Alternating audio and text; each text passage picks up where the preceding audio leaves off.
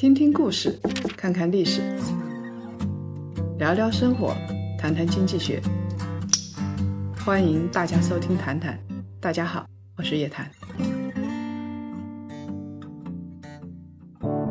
叶檀老师六天五夜新疆徒步行上线了，名额有限，想加入檀香快私信报名吧。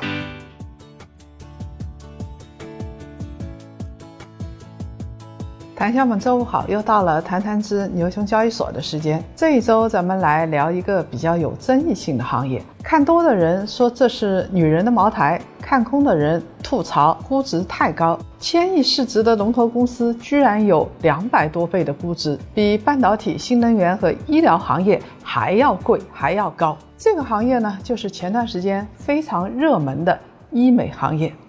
从二零二零年的下半年到现在，医美已经成为了 A 股最火的话题之一。我们做了一个统计啊，在千亿以上市值的公司里边，爱美克是估值最高的，两百四十九倍；华西生物一百六十七倍，排名第七。医美不光是吸引了大量的专业投资者，还吸引了不少的上市公司和炒作的基金来跟风炒作。那些经营比较一般。主业没什么亮点的公司，往往就喜欢讲故事，讲并购啊、转型啊，甚至是改名字。医美属于风口行业，参与的公司当然不会少。一年的时间里边，就诞生了不少牛股，最高的一年涨幅超过十倍。有一些着急进入医美的企业，也有可能转型成功。但是有一句古话，别忘了。财不入急门，没有定性的企业成功概率历来就比较低。现在互联网上流行一句话，叫做“颜值即正义”。中国有一句老话，叫做“爱美之心，人皆有之”。医美的火爆当然有它背后的逻辑，这个逻辑就是美丽经济在不断的升级。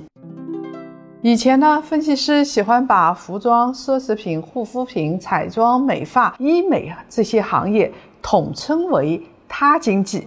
现在来看啊，这个概念已经落后于潮流了，因为男同胞们也没少买呀，所以我们觉得称为“美丽经济”才比较合适。像上面提到的服装、奢侈品、护肤品这些行业，原来是不属于同一个行业的。但是这些行业有一个共同的效用，就是让消费者变得更好看。从这方面来讲，我觉得可以把它们归入同一个行业。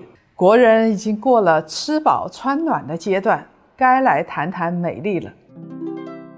今天还有很多人追求个性和潮牌。中国的消费正在不断升级的过程当中。护肤品和化妆品的种类也越来越多，精致爱美的不光是女士，还有男士。出个门要一个大大的化妆包才能装得下全套的装备。这还不算，服装化妆品已经满足不了大家的需求了，像水光、除皱。热玛吉已经成为很多女士们每年必做的项目。有一份报告叫做《二零二零年中国国货美妆发展趋势报告》。这份报告就说，二零一九年的时候，男士护理产品线上交易额同比增长了百分之二十四点五。从二零二零年五月以来，天猫专门为男士研发的护理类产品销售额就达到了二点九亿元。进入整体护肤美妆品类销量的前十。五月份销售额排名前三十的男士专用面膜里边，无一例外的都强调了补水、缩小毛孔。去年啊，湖南卫视有一档综艺节目火了，叫做《乘风破浪的姐姐》。哎，我也看过一点啊。在节目里边有两个明星，一个是张雨绮，另外一个是伊能静，他们在聊到护肤心得。每个月大概会花七十万放在保养上面，除了各种的大牌护肤品，什么好保养的秘籍，他们都愿意尝试一下。伊能静曾经说过，自己每年会花七位数在护肤方面，挣的钱全部用来买护肤品，而护肤的最大秘诀就是花钱。女明星为了变美啊，什么都可以做。对于明星和艺人来说，这个可以理解。因为护肤保养美美的，对于他们来说就是一种投资，是一种对事业的投资。那么，对于想嫁入豪门的女性来说，护肤保养再加上医美，相当于给自己进行天使轮的投资，否则连门槛都进不了。不止明星，普通人也需要美丽呀。他们花在穿衣打扮上的钱，既是消费，也是投资。尤其是职场人士，个人形象的确需要注意一点。有人说：“你看啊，很多商业大佬都是不修边幅的，像扎克伯格，永远只穿一件灰色的休闲 T 恤。”其实不懂行了吧？扎克伯格的 T 恤品牌出自意大利一个奢侈品品牌，一件就价值两千三百块钱人民币。以前乔布斯同样是如此啊。他的那件黑色的套头衫可是山宅一生专门设计的，在财力允许的范围内，用人民币的力量让自己变得好看一点，既满足了自己的爱美之心，又取悦了周边的人，而且还能拉动 GDP。这种行为无可厚非，我们不必对化妆医美抱有偏见。从经济角度来说，有些时候啊，一张好看的脸本身就是通行证。所谓“沉鱼落雁，闭月羞花”，连动物和植物都会受到美貌的影响，何况是人呢？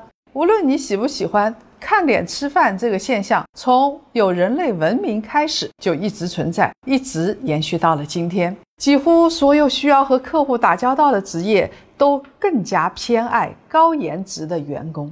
据《经济学信笺》期刊的报告，如果一个长相平平的人想和长得漂亮的人拿一样的薪水，那么他们的智商必须比漂亮的人要高百分之四十。所以，有一个专门研究的专家就说，这些结果表明，长相对于薪资的确有影响，而且这一影响可能还相当大。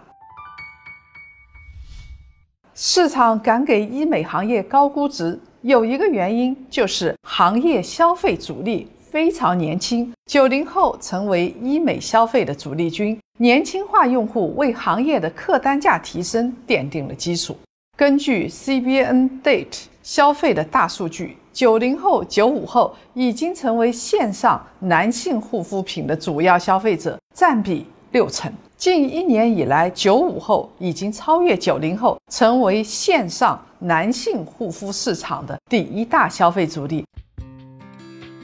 中国人现在有了点财富积累，就开始注重养生，开始注重美颜，这有利于医美板块。所以呢，医美板块。这个大方向持续关注是没有错的，但是医美这个行业是不一样的。你比如说做原材料的，就相当于中低端的制造业，而且政策又控制的比较严。现在医美行业的龙头概念，它的估值是相当高的，也出现了一种情况：一有风吹草动就会大幅下跌。那将来究竟会怎么样呢？想要一探究竟的檀香们，请移步到我们的视频版。